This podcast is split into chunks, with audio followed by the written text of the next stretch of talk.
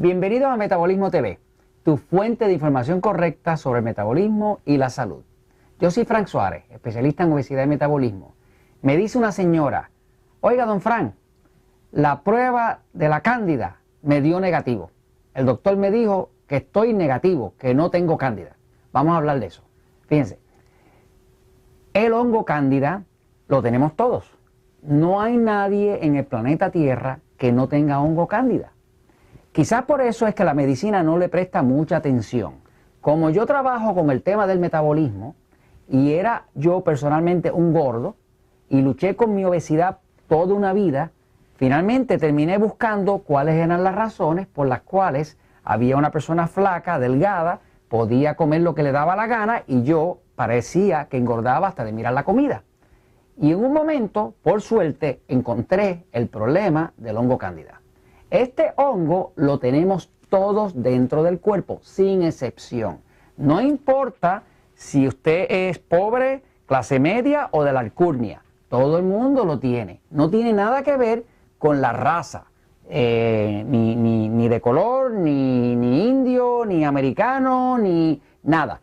Todo el mundo lo tiene. ¿Por qué? Porque el hongo Candida albicans es parte de la flora intestinal y es parte, en el caso de la mujer, de la flora vaginal. De hecho, el cuerpo humano tiene dentro, y eso lo sabe cualquier persona que haya estudiado fisiología, o sea, la estructura del cuerpo, los órganos y demás, y cómo está compuesto, el cuerpo humano tiene dentro bacterias de distintos tipos, tiene buenas y tiene malas, tiene hongos, varios tipos, eh, tiene virus y siempre tiene parásitos. Siento decírselo, pero siempre los tiene. Entonces, nosotros trabajamos con el tema del hongo Candida albicans. ¿Por qué? Porque hemos visto que cuando una persona está bien sobrepeso, se le hace imposible o dificilísimo bajar de peso si el cuerpo está demasiado infectado de hongos.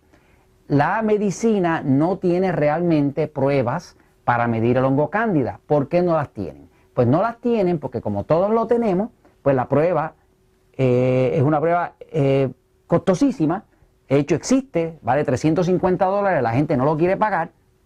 Es una prueba que lo que hace es que mide lo que llaman los metabolites, que es los tóxicos que produce la cándida, que son 78 tóxicos distintos que produce dentro del cuerpo. Pero una persona no quiere pagar los 350 dólares, empezando porque el hecho de que el plan médico no se los paga, no los cubre. Entonces, la mejor forma de detectar el hongo cándida es utilizando un listado que desarrolló el doctor alergista que se llama doctor William Crook, que es el autor del libro que se llama eh, The Yeast Connection. Es un libro famoso, es un libro bestseller americano. Eh, este fue el primer doctor que empezó a hablar del tema de la cándida y donde yo pude tomar la pista eh, para empezar a investigar el tema y me di cuenta que ese picor, esa sinusitis, el picor en la piel, la sinusitis, la migraña, los gases que padecían las personas que me venían a ver buscando ayuda para bajar de peso y que no bajaban, ese, ese picor y esa sinusitis, la migraña y los gases y otras manifestaciones más tenían todas que ver con el hongo ese.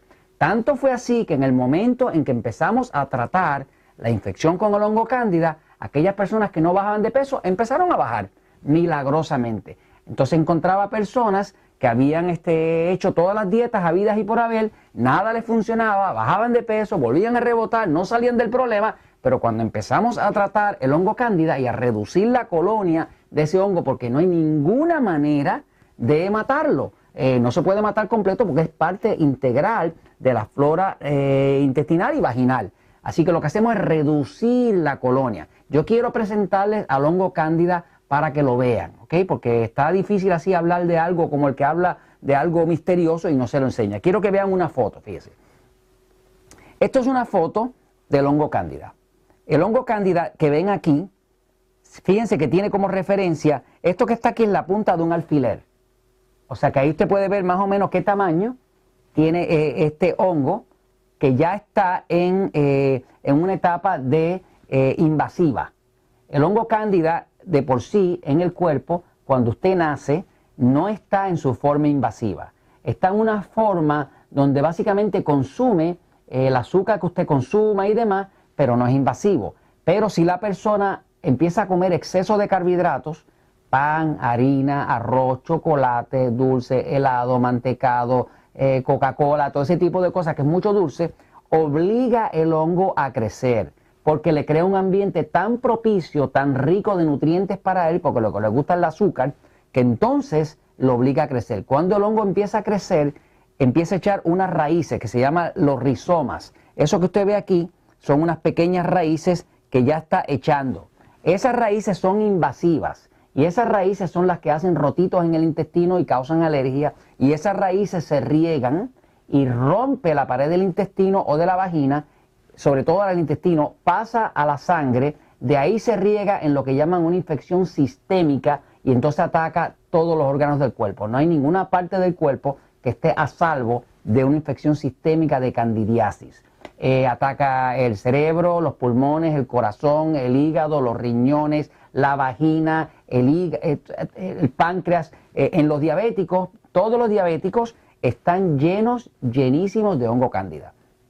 Por eso que muchos de los diabéticos, las personas que están sobrepeso, pues están sobrepeso porque han utilizado demasiados carbohidratos refinados, pan, harina, azúcar, lo que nosotros llamamos en el libro El poder de metabolismo, alimentos tipo E, que, que son E porque son los que engordan, y eso obliga a ese hongo a crecer. Y cuando ese hongo se ha regado por todo el cuerpo, señores y señoras, no hay forma de bajar de peso cuando eso está apoderado del cuerpo. Es un parásito, se, eh, se, se, se ocupa del cuerpo, lo domina y la persona empieza a tener 200 mil síntomas y manifestaciones. Les voy a enseñar un momentito la lista de las manifestaciones que puede tener una persona y me perdonan que me voy a poner aquí mis, mi espejuelo.